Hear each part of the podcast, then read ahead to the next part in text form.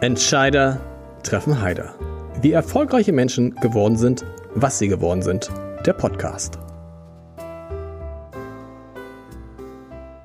Herzlich willkommen. Mein Name ist Lars Heider und dieser Podcast ist wirklich etwas ganz Besonderes.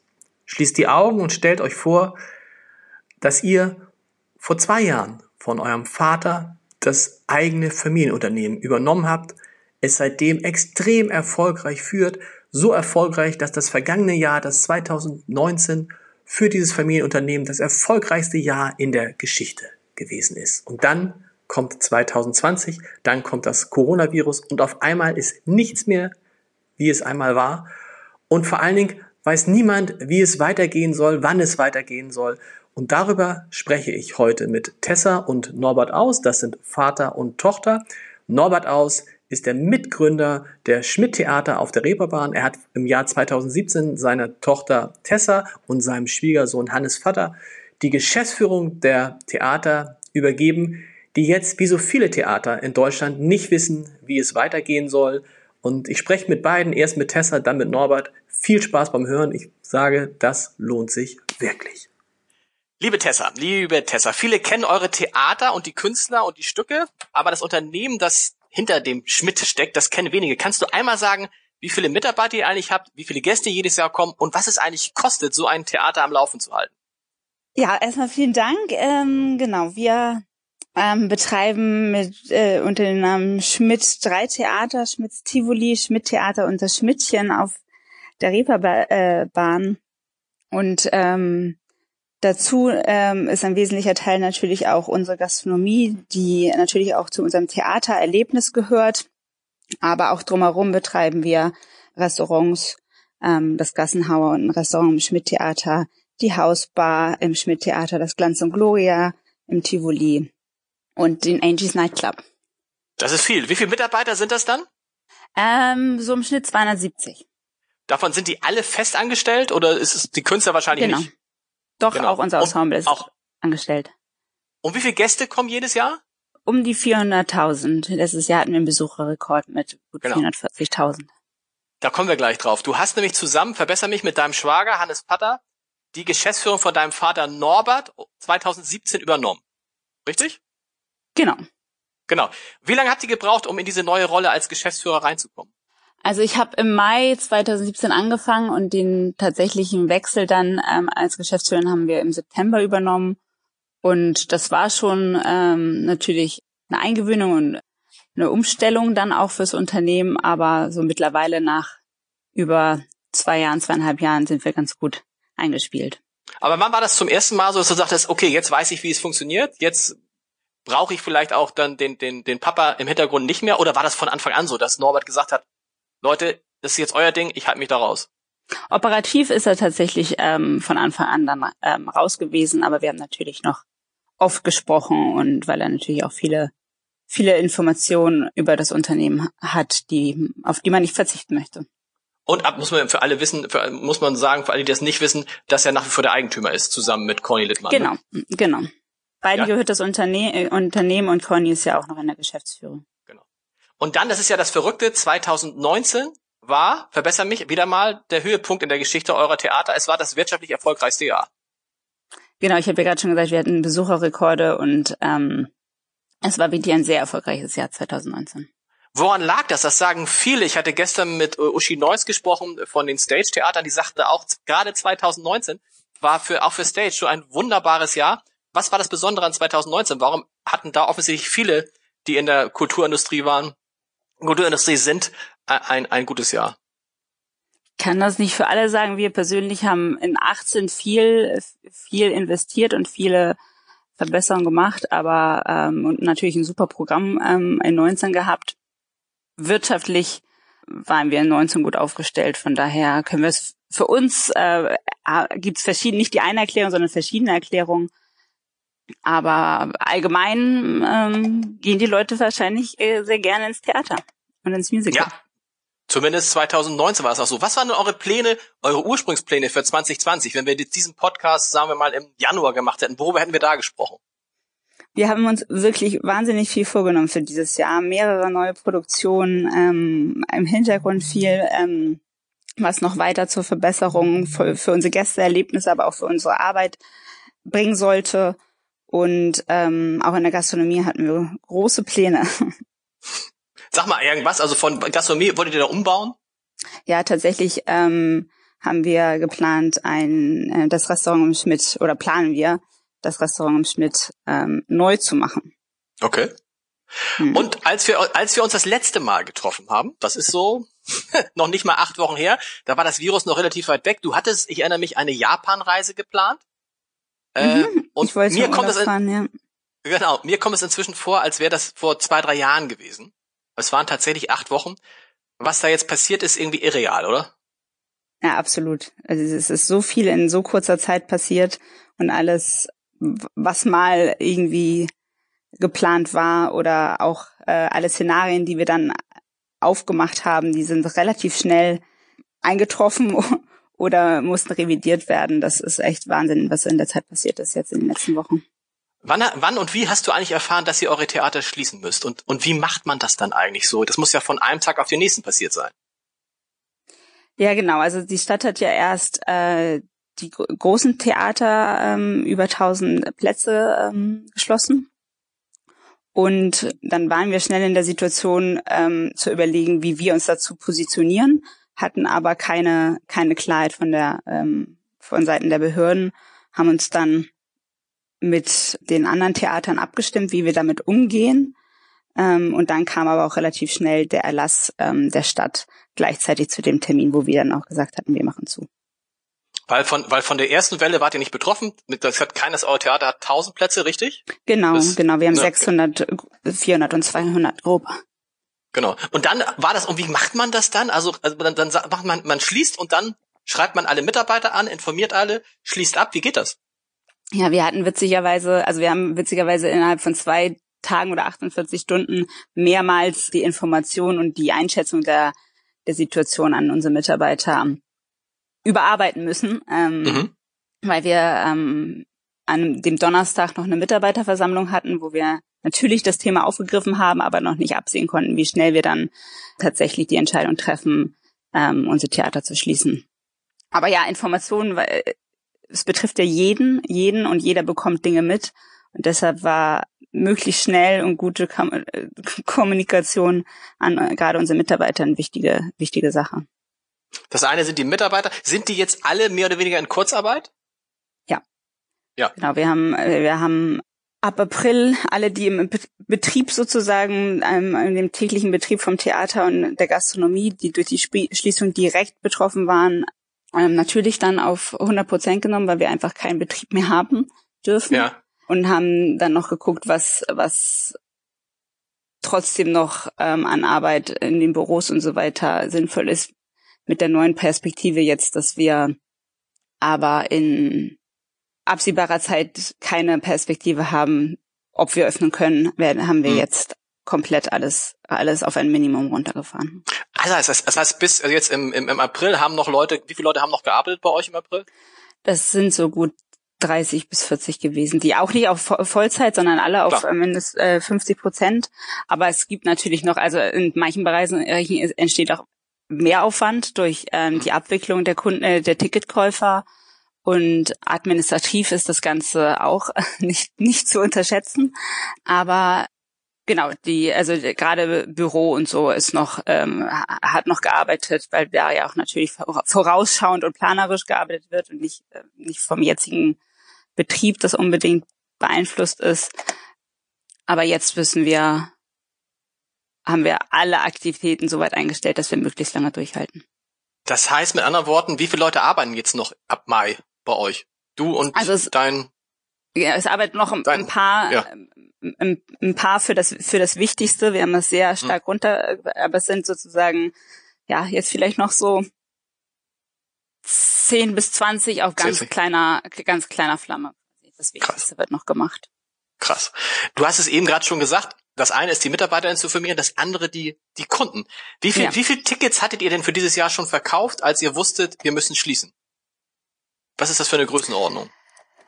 Wir haben also, wir haben die Betrachtungszeitraum bis Ende April waren es gut 40.000 Tickets.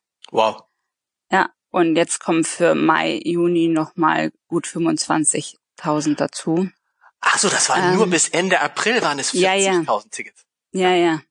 Also wir haben die Situation, dass wir zum einen natürlich die Tickets aus, den aus den tatsächlich abgesagten Veranstaltungen ha haben, die, die nicht mehr sozusagen, die, die wir verlieren. Und Mhm. dann haben wir zusätzlich noch das sozusagen für das Geschäft in der Zukunft, für die Veranstaltung in der Zukunft auch momentan niemand Karten kauft. Das ist so eine Kombination aus der Stimmt. jetzigen Lage. Also anders als in den Restaurants, zum Beispiel, wo natürlich jetzt das Tagesgeschäft wegfällt und das ist auch nicht wieder reinzuholen. Die gleiche Situation haben wir im Theater mit den tatsächlich abgesagten Vorstellungen. Aber die meisten Leute kaufen jetzt leider keine Tickets auch für die nächsten Monate. Und damit verlieren wir quasi auch in der Zukunft schon, schon ähm, Geschäft. Das heißt, die Umsätze sind, also ich, hab, ich, hab's neu, ich hatte neulich im Podcast hier Till Walz von Jump House, der sagte, er hat im Moment Mhm. null Euro Umsatz. Das ist wahrscheinlich bei euch noch nicht ganz so, aber es geht in die Richtung, ne? Ja, genau. Also wir, dadurch, dass wir auch weiterhin versuchen, den Spielplan zu erweitern und neue Veranstaltungen in Verkauf zu geben, haben wir noch etwas Umsatz, aber es ist nicht im Ver äh, nicht zu vergleichen mit irgendwas, was was wir sonst ähm, an Zahlen gewöhnt waren und, Und der Aufwand- die und der natürlich auch Aufwand ist- unsere Kos Kosten ähm, ähm, ausgerichtet waren. Und der Aufwand ist natürlich auch wahrscheinlich jetzt immens, diese, diesen Leuten das alles zurückzuerstatten. Wollen die das eigentlich? Sagen die meisten Leute, ich will mein Geld zurück? Man hört ja auch immer wieder, dass es ganz viele, die sagen, ach komm, behaltet das oder ich mache einen Gutschein oder so. Wie ist da das Mhm. Verhältnis? Mhm, Also unsere Kunden sind wirklich sehr, sehr äh, verständnisvoll und ähm, unterstützend. Wir haben, wir bi- bieten tatsächlich die Gutscheinlösung äh, an und viele sind auch äh, sehr freundlich und erlassen uns ihre Ticketkarten. Die wenigsten fordern ihr Geld zurück. Das ist ja cool. Was kann man denn heute Hm. machen, wenn man sagt, ich möchte das, das Schmidt unterstützen oder überhaupt Theater unterstützen? Da kann man nur Gutscheine zum Beispiel kaufen. Die gibt es ja nach wie vor, ne? Und die man dann irgendwann einlösen wird können. Genau, wir haben ganz normal unsere Gutscheine, die wir immer im Programm haben. Wir haben aber auch extra für diese Situation jetzt den sogenannten Unterstützergutschein ins Leben gerufen, den jeder gerne kaufen kann und sich an den Kühlschrank hängen kann und dann auch gerne vergessen kann oder sich einrahmen kann und nicht einlösen kann. Aber Das haben ja äh, übrigens, das haben ja viele gemacht. Man kennt das, man kennt das vom, vom FC St. Pauli bei dieser Retteraktion, wo dann Leute was gekauft haben und dann äh, eine Anleihe gezeichnet haben und die nie zurückgeholt haben. Was Ich kostet weiß, dieser ja, Gutschein? weiß, was kostet ja, dieser genau. Gutschein? Das ist frei wählbar. Ähm, Cool. vier, mit den 4,99 ähm, ist man ist man dabei. Wie lange hält es denn so ein so Theater, wie lange halten es Künstler durch, wenn sie nicht spielen dürfen? Kann man das sagen? Also äh, auf Künstler, das ist ja sozusagen die pers persönliche Situation. Mhm. Ähm, wenn du jetzt finanziell meinst, ist das ist das was, was glaube ich, also was glaube ich kein Unternehmen auf auf Dauer oder überhaupt auf mittelbare äh, Zeit einfach so wegsteckt. Unser unser Unternehmen, unser Haus kriegt Probleme, wenn 20 Prozent des einen äh, der Umsätze sozusagen wegfallen. Und davon sind wir weit, entfer äh, weit entfernt. Mhm. Von daher, Also ihr, Ähm, genau, ihr habt, ihr habt viel mehr Einbußen, ne? Genau, wir haben im Prinzip Zero ähm, genau. Einnahmen, auch wenn, wenn natürlich wir Folgegeschäfte haben, aber auch das ist ja äh, in der Planungssicherheit, ob wir, ob wir, wir haben jetzt in den Theatern eine Schließung bis Ende Juni, ob wir dann wieder öffnen dürfen und unter welchen Voraussetzungen, ähm, ist natürlich nochmal ein, groß, ein großes Fragezeichen. Also so, wann wir wieder einen Regelbetrieb haben, wir hoffen alle, Mensch. dass es möglichst schnell ist, aber wir, Ja. wir müssen uns jetzt einfach vernünftigerweise so aufstellen, dass wir möglichst lange diesen Status quo aushalten, Mhm. weil wir wieder öffnen wollen und wir wollen auch mit allen unseren Mitarbeitern und Künstlern äh, wi- wieder öffnen. Und deswegen müssen wir jetzt für einen möglichst langen Zeitraum planen. Und das ist dann immer davon abhängig, wie, wie lange die, wie lange das, äh, das dauert. Aber auch wir werden das nicht mit nur unseren eigenen Mitteln und äh, Reserven überstehen. Der Hamburgs Bürgermeister Peter Tschentscher hat ja gesagt, Zitat, die Stadt werde für die von Corona Betroffenen, und ihr seid maximal betroffen, möglich Mhm. machen, was möglich ist. Spürt ihr das? wir sind sehr gut im Gespräch mit mit mit der äh, Behörde. Ähm, das absolut. Ich allgemein kann ich es jetzt nicht bewerten, aber für unsere Situation kann ich sagen, dass ich auf jeden Fall je- bis jetzt noch nicht von von der Politik enttäuscht wurde. Mhm. Aber es sind auch noch nicht alle Erwartungshaltungen erfüllt. Und die große Frage ist tatsächlich, wie lange und äh, es dauert und wie lange ähm, diese Versprechen dann auch gehalten werden, werden können. Klar ist aber, klar ist aber, auch ihr braucht am Ende Geld ja. von der Stadt, weil ihr habt, seid ja völlig unverschuldet in diese Lage gekommen. Ja. Genau. So, gibt's halt Gespräche schon, wann, wann das, braucht ihr das Geld jetzt schnell? Die ist schon Geld gekommen. Es gibt ja viele, die sagen, ja, da gibt's äh, viele Versprechen, aber dann kommt das Geld doch nicht. Wie, wie sind da die Verhandlungen bei euch? Es ist noch kein Geld gekommen, es ist aber auch noch nicht sozusagen so kon konkret bei uns. Also es ist jetzt noch kein Geld verwehrt worden, sondern die Gespräche laufen gut.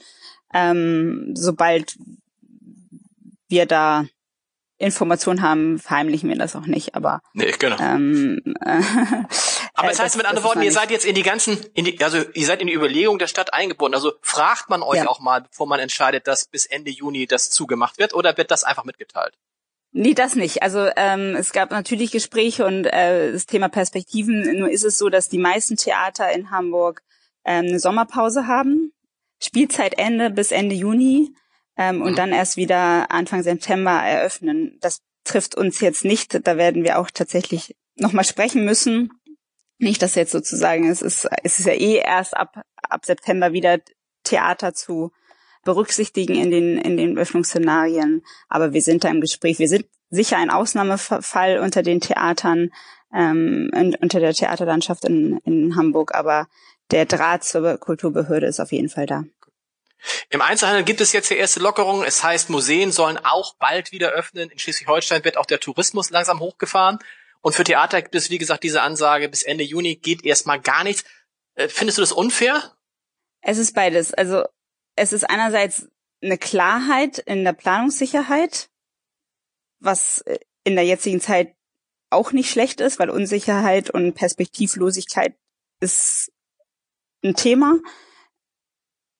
Theater ist nochmal eine besondere Situation, weil, weil der Gästeverkehr nochmal ein anderer ist.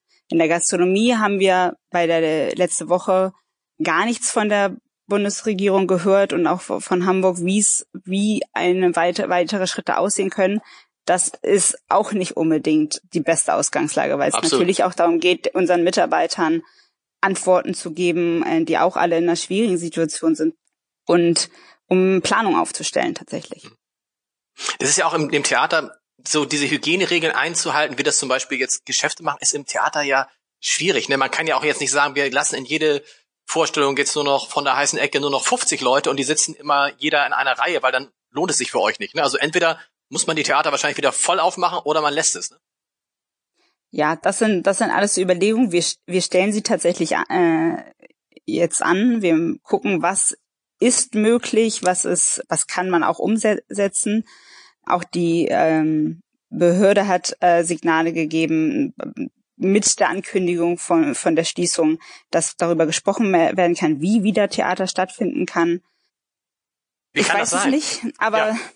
Äh, aber wenn, aber wenn genau, ihr sagt, ihr habt Überlegungen, also, also was, was, was, was geht, ja, was, was also könnte man jetzt, machen? Genau, bis jetzt sind es noch äh, äh, relativ äh, unkonkrete, aber äh, einfach so ein Brainstorm, was alles möglich wäre von Plexiglasscheiben bis doch einen ganz anderen Saalplan, anderes Ein Einlass- und Auslassverhalten. Aber man kommt auch oft dann wieder an den Punkt, dass es nur bedingt dann noch was mit einem Theatererlebnis äh, zu tun hat, wenn man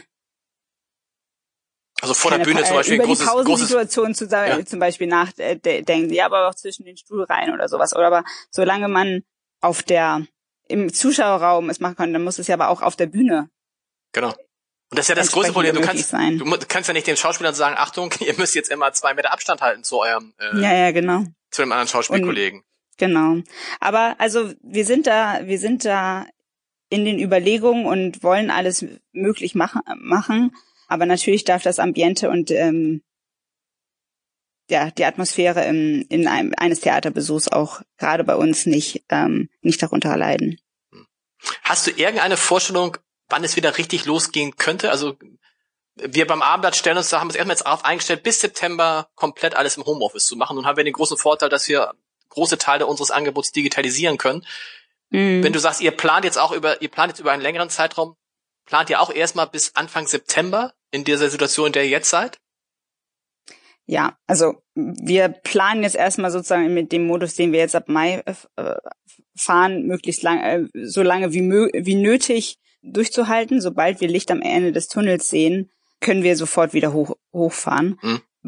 Manche sagen so Sommer, manche sagen bis zum Ende des Jahres wird man nicht äh, wird es nicht normal werden. Ich ich ich weiß es nicht. Wir sind bereit, so schnell wie möglich wieder zu starten. Andererseits müssen wir natürlich auch gucken, was wir mit Neuproduktion geplant haben und ähm, wie wir den Spielplan immer wieder aktualisieren. Von daher, ich hoffe sehr, dass wir auf ein gutes und möglichst normales Weihnachtsgeschäft uns einstellen können. Und wir haben jetzt schon die ersten Shows auch ähm, mit der Weihnachtsbäckerei für den Winter in äh, Verkauf gegeben. Und die die, die Verkaufszahlen, die Leute kaufen Tickets und freuen sich auf den Theaterbesuch. Nicht im gleichen Ausmaß ja wie letztes Jahr, aber es sind schon sehr gute Signale. Das ist ja die große Frage. Also erstmal glaube ich ja, dass ähm, wir bis Weihnachten ja spätestens wissen werden, ob Kinder überhaupt Überträger sind. Alle Studien, die man jetzt liest und hört, zeigen ja, dass offensichtlich Kinder das gar nicht kriegen und auch nicht übertragen. Das könnte dann ja zumindest für dieses für euch ja nicht unwichtige Geschäft äh, ein gutes Zeichen mhm. sein. Und mhm. die zweite Frage ist, du hast es eben gerade schon angesprochen, wie wird das eigentlich überhaupt sein? Also nehmen wir an, das Virus ist komplett weg. Wer, wie wird das Verhalten der Menschen sein in Bezug auf Theater, in Bezug auf Großveranstaltungen? Das kann ja jetzt auch noch mhm. keiner so richtig mhm. vorhersehen, oder? Oder das vielleicht wollen sie dann gerade rein. Genau. Ja, ja, das, das, das hoffen wir natürlich. Ähm, das ist ja die große Fragestellung, die so über allem steht. Wie wird sich alles verändern? Verändert sich viel? Äh, verändert sich das Verhalten? Verändern, müssen wir die Vorgehensweisen verändern? Oder kommen wir relativ schnell wieder zu einer möglichen Normalität? Wer kann das heute sagen? Ich hoffe Kein auf Mensch. die Normalität. Wie ist es denn, wie ist es für dich denn so persönlich? Das ist ja verrückt, weil ähm, du und Hannes als der zweite Geschäftsführer, für euch lagen ja zwischen dem besten Jahr in der Geschichte und dem, das kann man wahrscheinlich sagen, schlechtesten Jahr der Geschichte nur ein paar Wochen. Mhm. Was macht das, was macht das mit dir jetzt? Also als ich ja glaube, sehr junge Unternehmerin also, noch verarbeitet oder re richtig reflektiert, darüber müssen wir später nochmal sp äh, sprechen. Wir sind sehr im Krisenmodus und haben auch echt viel damit zu tun. Also es ist nicht so, dass ich jetzt äh, mich, mir schon die Frage stellen kann, äh, was mache ich denn mit meiner ganzen Freizeit gerade? Vor der habe ich auch ein bisschen, Angst. Aber nein, es, äh, äh, es ist zu früh, das zu reflektieren, aber grundsätzlich sind wir haben wir komplett umgestellt und ähm, das Jahr, dieses Jahr wäre wär sowieso ein anderes Jahr als letztes Jahr gewesen, aber die Situation ist total neu bewertet, äh, Klar. muss total neu be bewertet werden und dementsprechend sich auch verhal äh, verhalten werden. Wie wichtig ist es denn, das ist jetzt die perfekte Übergabe, Übergang zu deinem Vater. Wie wichtig ist, denn, ist es in einer solchen Lage denn, dass der Eigentümer der eigene Vater ist? Unter anderem und Conny Littmann. Und dass der Geschäftsführer, äh, der Geschäftsführungspartner der eigene Schwager ist. Das hilft wahrscheinlich, ne? Ich glaube ja, weil wir sehr gut äh, und eng abgestimmt sind und ähm, allen das Unternehmen und wie wir uns als Unternehmen in dieser Krise verhalten sehr wichtig ist. Und ähm, das hilft auf jeden Fall. Gut. Tessa, vielen Dank. Wenn du so lieb wärst und einmal Norbert was Handy ja. geben könntest, dann geht's gleich weiter. Super. Okay. Hallo Lars. Hallo Norbert. Wir legen gleich los. Äh, ich habe ja eben lange mit deiner Tochter gesprochen und ich frage mich jetzt äh, für dich, tun dir deine Tochter und dein Schwiegersohn eigentlich leid? Sie haben alles richtig gemacht. Wirklich alles, seit sie die Geschäftsführung von dir übernommen haben. Das, dem Unternehmen ging es so gut wie nie zuvor und jetzt stecken sie trotzdem voll in dieser Krise, für die sie nichts können. Natürlich, also ich weiß nicht, ob Leidtun das richtige Wort ist, aber ich bedauere Sie sehr. Sie haben wirklich alles gegeben, um das Unternehmen erfolgreich äh, zu machen und erfolgreich weiterzuführen und dann dieses. Aber, aber das ist ja natürlich auch so in der Krise, da zeigt sich dann auch die wahre Kompetenz und äh, da bin ich auch sicher, die werden das Unternehmen auch aus der Krise ordentlich wieder rausführen. Also da bin ich ziemlich sicher, so wie sie ein Vertrauensverhältnis zu den Mitarbeitern aufgebaut haben. Ich habe das Gefühl, es gibt ein großes gegenseitiges Verständnis. Da ist nichts kaputt gegangen, äh, trotz dieser großen Problematik. Man muss ja sehen, dass die Mitarbeiter natürlich auch eine Menge aushalten müssen. Jetzt in Kurzarbeit nur 60 Prozent beziehungsweise 70 Prozent äh, ihres äh, Nettogehaltes haben. Das ist für viele eine große Herausforderung, aber ich sehe sehr viele Mitarbeiter aus der Entfernung natürlich, aber was ich so mitbekomme, ist da auch sehr viel wieder noch weiter zusammengewachsen, als es bisher schon war. Und das lässt mich natürlich äh, sehr hoffen und, und auch hoffnungsvoll in die Zukunft sehen. Du hast es gerade gesagt, man sieht in der Krise erst, wer, wer richtig stark ist und wer vielleicht auch schwach ist. Ja. Das heißt, wenn du das jetzt guckst, stellst du fest, deine Entscheidung 2017, äh, deinem Schwiegersohn und deiner Tochter, deiner ältesten Tochter, ist es die älteste Tochter eigentlich? Ja. Ja, ist die, die älteste, älteste Tochter, ne? Ja. Muss ja wissen, für die, die es nicht wissen, wie viele Kinder hast du? Ich hab's, ich krieg's fünf, ne? Sechs. Oder sechs? Sechs. Sechs. Oh Gott, sechs. sechs. Sechs, ja. Also, ähm, war jetzt, nach, wenn man das jetzt sieht, wenn die, wie sie sich in der Krise verhalten, die absolut richtige Entscheidung. Das war die absolut richtige Entscheidung. Ich bin nicht sicher, ob ich das genauso gut gemacht hätte. Ich glaube, mir hätte ähm, natürlich äh, natürlich sind es auch zwei, das muss man auch sehen, die sich mhm. sehr gut ergänzen. Alleine hätte ich das wahrscheinlich so nicht hinbekommen, weil natürlich ich auch noch auf anderen Hochzeiten getanzt habe, die ja auch noch weitergehen. Ne? Ein bisschen kann ich das auch ergänzen, weil ich ja der Vorsitzende Hamburger Theater bin. Wir haben gemeinsam versucht, mit den Hamburger Theatern einen Weg einzuschlagen. Ähm, wir haben uns abgestimmt, dass, eine, dass es eine Allgemeinverfügung kommt, die ja zunächst gar nicht vorgesehen war, aber die natürlich äh, sie auch in eine bessere rechtliche Position bringt, als wenn das nur eine Empfehlung gewesen wäre. Dann wäre das Risiko ganz alleine auf den Theatern hängen geblieben. Jetzt ist es eine staatliche Anordnung und das ist ja nicht nur eine Anordnung, man muss ganz deutlich sehen, hier werden, sind Berufsverbote ausgesprochen worden. Das ist keine Beschränkung der Arbeit, sondern ein unmittelbares und so hart das Wort klingt, wirkendes Berufsverbot von einem Tag zum anderen. Und da müsste es ja die große Frage, die sich jetzt viele stellen, müsste der Staat, weil er das euch verbietet, eurem Geschäft nachzugehen, nicht eigentlich jetzt für die Umsatzverluste, die ihr habt, aufkommen? Ja, Ganz einfach, das, könnte man ja sagen, also die 60.000, die 60.000 Tickets, davon zieht man die ab, ähm, die verzichtet haben, das Geld zurückzukriegen und der Rest muss irgendwie jetzt ausgeglichen werden, weil es lag ja nicht an euch, dass ihr das äh, ja, Produkt das ist, nicht angeboten das, habt. Das wäre, das wäre der Normalfall. Nun gibt es ja auch rechtliche, ja grundgesetzliche Regelungen dafür. Wenn äh, das ist ja quasi eine Enteignung, ein enteignungsgleicher Eingriff ist es zumindestens oder ein Sonderopfer, was ja hier die einzelnen Unternehmen bringen für die Allgemeinheit. Und dann muss die Allgemeinheit, also sprich der Staat, dann auch dieses wieder ausgleichen. Äh, der darf, man muss verhindern, und das gilt natürlich für die anderen Unternehmen auch, im Einzelhandel beispielsweise, äh, kein Unternehmen darf wegen Corona in die Insolvenz gehen müssen. Dafür muss der Staat sorgen und das ist seine, seine Pflicht und da wird er sich auch nicht drum drücken können. Findest du, dass die Politik in Hamburg da auf einem guten Weg ist, was die Kultur anbelangt? Ja, also zunächst äh, war das sicherlich eine schnelle Entscheidung, die notwendig war, um hier allen, allen, die selbstständig sind, ein, äh, ähm, naja, ein, eine Geldsumme zu bezahlen. Das, naja, wenn ich jetzt böse wäre, würde ich sagen, das war ja eigentlich nur ein Schweigegeld, denn sonst wäre natürlich äh, der, der Auf, Aufstand ziemlich groß gewesen, weil von einem Tag zum anderen man jedem die Berufstätigkeit entzieht und das hätte ja ganz unmittelbare Folgen gehabt. Das ist aber nur ein, ein Tropfen auf den heißen Stein. Insgesamt finde ich, hat die Politik, äh, insbesondere der Kultursenator, sehr schnell und sehr gut reagiert, weil er für die Kultur, für die Theater, aber auch für die anderen äh, sehr schnell auch, ich sag, sag mal, ein Sonderprogramm gesichert hat. Das reicht natürlich nicht aus. Das, das sind diese 25, das sind diese 25 sind die Millionen 25, Euro, ne? Das sind die 25 Millionen Euro.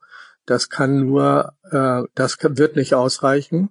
Und nach diesem Gießkannenprinzip, dass jeder was kriegt, muss man jetzt genau hinschauen, welche Unternehmen sind in welcher Weise betroffen und wie kann man das ausgleichen. Und da wird es, werden Maßnahmen notwendig sein, die sehr unterschiedlich sind.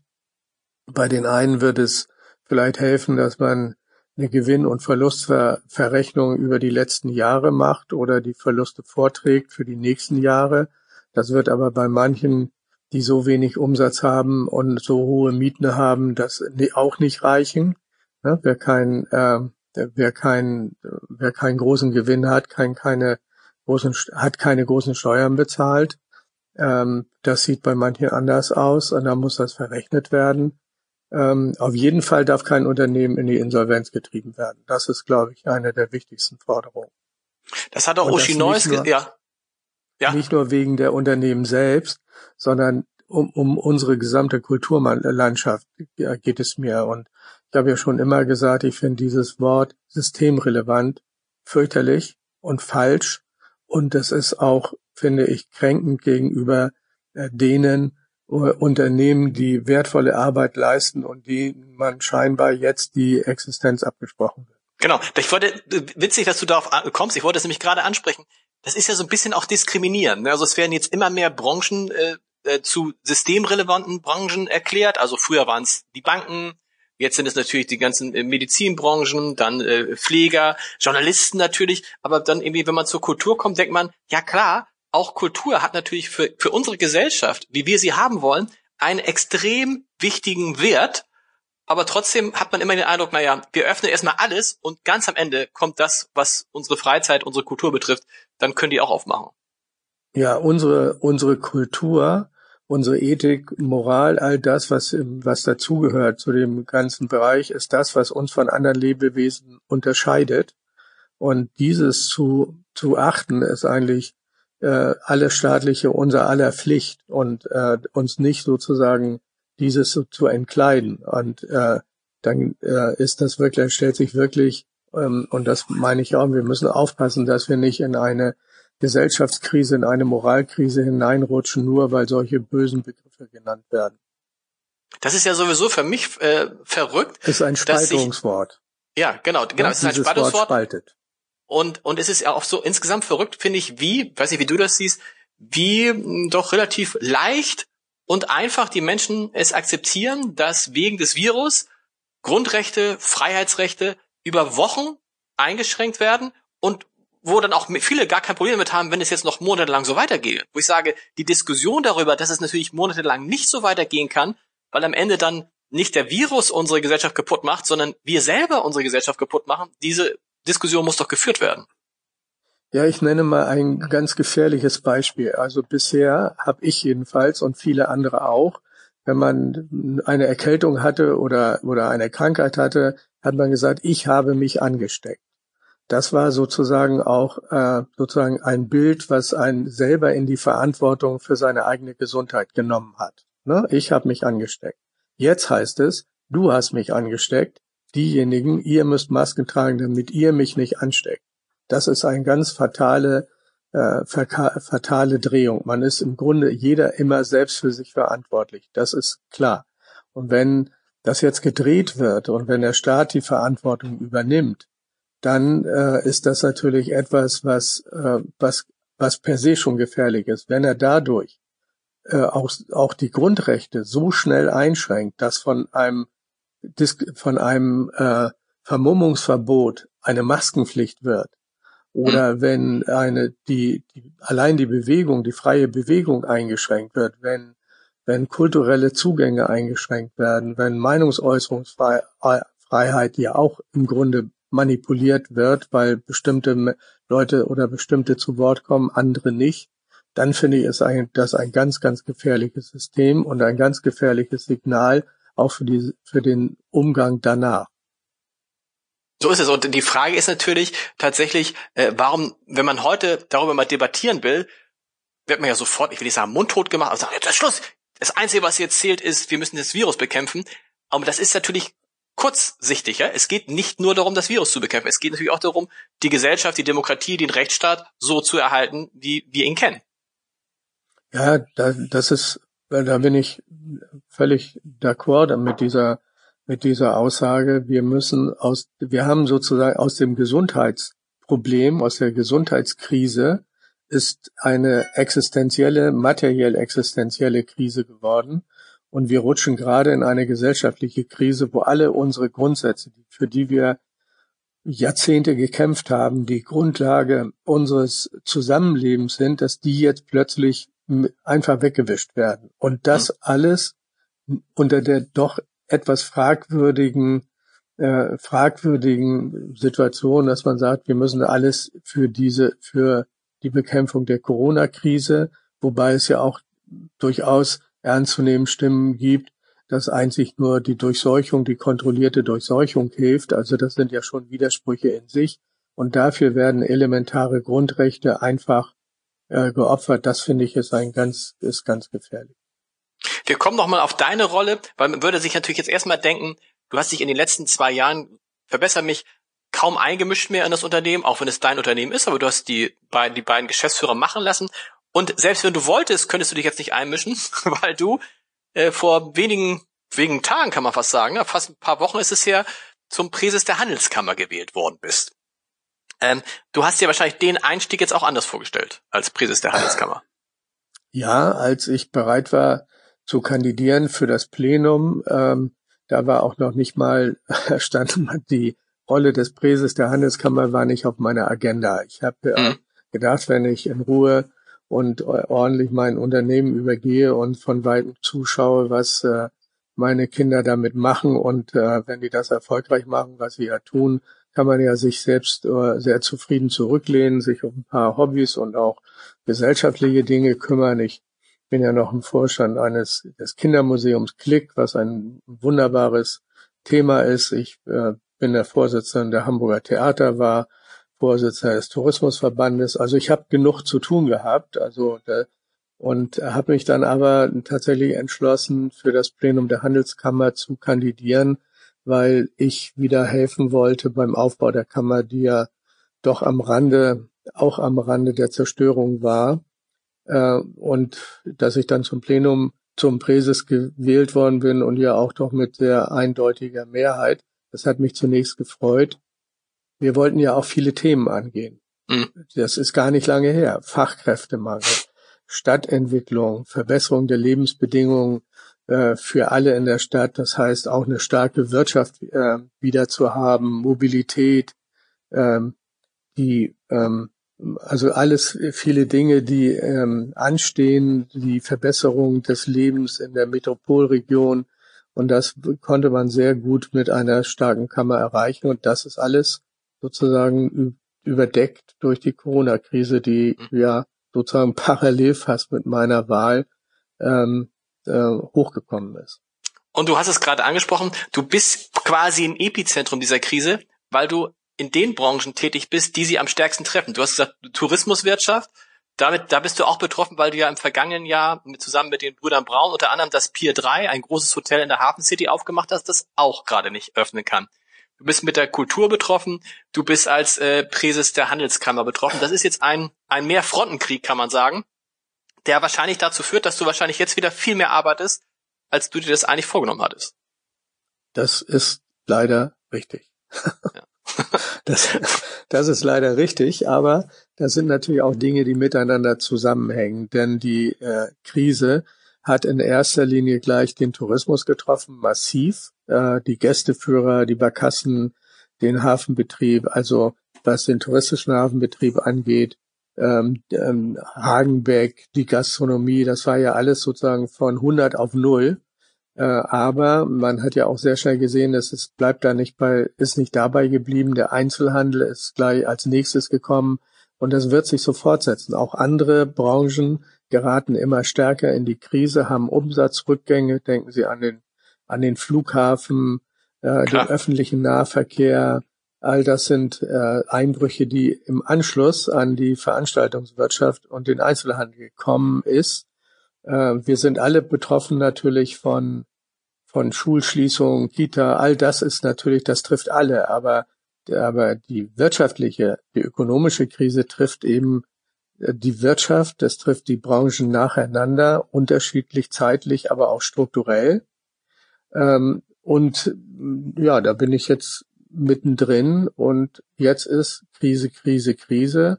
Und wir müssen vor allem ja nicht stehen bleiben und sagen, wenn die Krise beendet ist und äh, entweder die Durchseuchung erfolgt ist oder der Virus sich, äh, ich sag mal, totgelaufen hat, ähm, dann ist ja nicht so, dann geht's ja nicht weiter, wie es war. Da werden wir äh, werden wir sehr viele Unternehmen haben, die in existenziellen Problemen sind, vielleicht sogar in die Insolvenz gegangen sind, was ich, was eigentlich nicht, was man unbedingt vermeiden muss. Mhm. Und sondern man muss jetzt schon darüber nachdenken, wie kommt man aus der Krise raus? Wie so schnell wie möglich, ohne dass man ähm, Existenzen gefährdet. Ich meine, es wird nur im norddeutschen Zusammenhang gehen.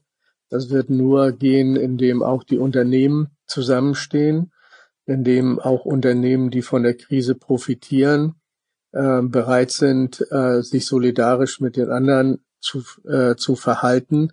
Das sind harte, dicke, große Bretter, die vor uns liegen, die wir alle gemeinsam und in Solidarität äh, bearbeiten müssen. Da war es ja, du sprichst die Solidarität an. Mit der Solidarität zwischen Hamburg, Schleswig-Holstein und Mecklenburg-Vorpommern war es zumindest in Teilen in den vergangenen Wochen nicht so weit her. Ich selbst habe neulich einen Kommentar dazu geschrieben, dass offensichtlich diese Metropolregion, dieser Traum von der Metropolregion in guten Zeiten gern äh, geträumt wird, in schlechten Zeiten aber sofort erledigt war. Hoffst du, dass sich diese Länder dann doch wieder zu einer gemeinsamen Strategie im Kampf gegen die Krise zusammenraufen können? Bisher hatte mein Eindruck, dass nur Hamburg da die Fahne der Metropolregion und Solidarität hochgehalten hat. Naja, als Kammerpräses beteilige ich mich genau an dieser Diskussion nicht, weil wir mhm. nur in gemeinsamer Zusammenarbeit mit insbesondere Schleswig-Holstein, aber auch mit Mecklenburg-Vorpommern und auch mit Niedersachsen äh, die, die Wirtschaftsregion Norddeutschland, die reicht halt von äh, Papenburg bis Schleswig-Holstein und von Rostock bis, äh, bis Cuxhaven, also dieser ganze große Bereich und ich zähle Hannover und Braunschweig eigentlich auch mit. Äh, dieser große Bereich, das ist, äh, das ist die Wirtschaftsregion Norddeutschland und nur wenn wir gemeinsam äh, diese Themen angehen und wenn wir gemeinsam ähm, voraus wieder aus der Krise rauskommen, und wir haben ja genug Themen, dann, äh, dann, dann bin ich auch sicher, dass, dass die Krise hier nicht die großen äh, Schäden hinterlässt. Und äh, wie gesagt, das, äh, diese kleinen Kleinkriege, die da, die da laufen, die, die sind total unbeachtlich. Aber wie gesagt, in der Krise kommen viele Dinge hoch, die man geglaubt hat, schon längst überwunden zu haben äh, ja, das manchmal äh, ernüchtert sowas natürlich auch. Aber man darf das nicht, man darf das nicht sozusagen zum Maßstab nehmen. Wenn man jetzt mal so ein bisschen versucht, positiv zu denken, für den Tourismus zum Beispiel, kann es sein, dass, wenn diese Krise vorbei ist, der Tourismus einen Aufschwung erlebt, der viel, viel größer ist, als wir das in den letzten Jahren gedacht hatten, weil viele Leute sagen, ich bleib erstmal sicherheitshalber in Deutschland. Mach Städtereisen, verbinde den Besuch in Hamburg mit dem Besuch in, an der Ostsee und Nordsee. Also auch für den Tourismus wird es nicht mehr so sein, wie es vorher war. Äh, das sieht, wird man sehen, zum Beispiel an dem veränderten Reiseverhalten. Positiv würde ich mal sagen, wird es sein, dass die, äh, dass die Gäste aus Deutschland äh, die touristischen Hotspots besuchen. Und das ist nun mal Hamburg und Nord- und Ostsee. Und da ist ja sehr, sehr gute Arbeit geleistet worden in den vergangenen Jahren und Jahrzehnten. Auf der anderen Seite wird das Reiseverhalten zum Beispiel bei den Geschäftsreisenden äh, sicherlich äh, anders zu sehen sein, denn inzwischen haben sich viele an Videokonferenzen, an Telefonkonferenzen so gewohnt, gewöhnt, mussten sich daran gewöhnen. Das hat einen Lernerfolg gebracht. Man hat gesehen, es geht auch manchmal ohne den persönlichen Kontakt dass der persönliche Kontakt nicht durch eine Videokonferenz ersetzt werden kann. Das ist, glaube ich, auch allen klar. Aber es ist ein Zusatzmittel. Dadurch werden viele Geschäftsreisende ähm, öfter verzichten auf ihre Reisen. Klar. Aber ich, aber richtig ist natürlich, dass äh, für die deutschen Touristen Deutschland wieder äh, wieder stärker in den Fokus gerückt werden muss, damit eben, wie gesagt, der Schaden für den Tourismus äh, an dem ja in Hamburg beispielsweise fast 100.000 äh, Arbeitsplätze hängen, ähm, möglichst gering bleibt. Und das ist ja auch fürs Schmidt, für die Schmidt-Theater total wichtig. Wie viel Prozent eurer äh, Besucher kommen nicht aus Hamburg oder der Metropolregion? Kann man das sagen? Ähm, das war mal so ungefähr 40 Prozent kommen nicht aus der Metropolregion. Äh, wir sind ja auch, haben immer gesagt, wir sind ein Hamburger Theater auf St. Pauli für die Region. Mhm. Das, das war unser, unser vertrieblicher und Marketingansatz. Das ist nach wie vor so. Äh, das ist auch richtig. Und wir hoffen natürlich auch, dass sich der gute Ruf unserer Häuser und vor allem auch unserer Programme immer weiter durchsetzt und demnächst auch Menschen aus Stuttgart, München äh, noch stärker und aber auch aus den, den sogenannten aus der Dachregion, das heißt Schweiz und Österreich nach Hamburg kommen und um auch unsere Theater zu besuchen. Was macht das Ganze, was macht die Krise eigentlich mit der Reeperbahn? Ja, äh, die Reeperbahn ähm, und ich gucke jetzt mal einfach aus dem Fenster, weil ich nämlich jetzt gerade das Telefongespräch oder den Podcast hm. ja aus dem Schmidt-Theater mache. Hm. Äh, die ist leer. Ist im und Koma, ist hat eigentlich neu, ja, genau. Ja, die ist leer ja. und sie ist abends leer, sie ist tagsüber leer.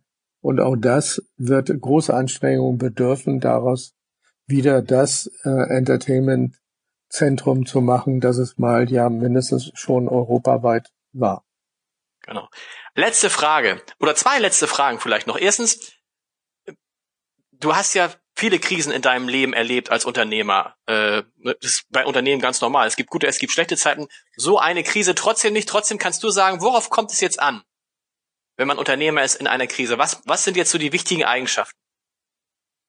Die wichtigste Eigenschaft, die, die man haben muss in der Krise, äh, vorauszuschauen, das können Unternehmer natürlich besser, auch ehrlich gesagt, als Politiker, weil Politiker müssen, müssen Rücksicht nehmen äh, auch auf das, was war und was gerade ist. Aber Unternehmer müssen immer nach vorne gucken, müssen sehen, welche Chancen es gibt in der Krise. Sie müssen das mit ihren Mitarbeiterinnen und Mitarbeitern diskutieren. Die müssen die Mitarbeiter mitnehmen.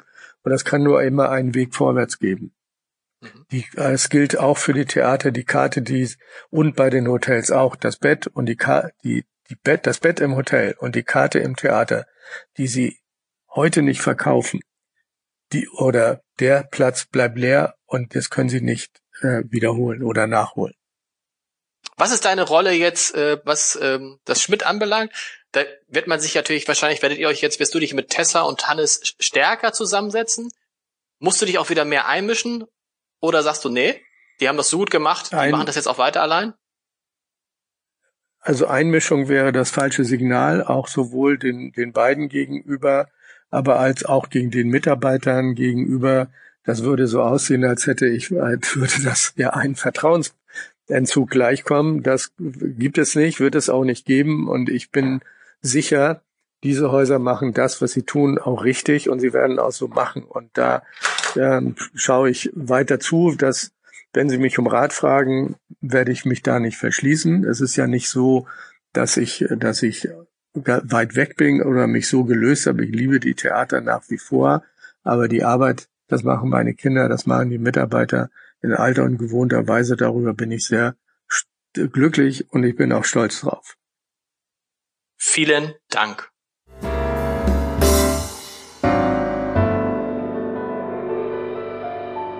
Weitere Podcasts vom Hamburger Abendblatt finden Sie auf abendblatt.de slash podcast.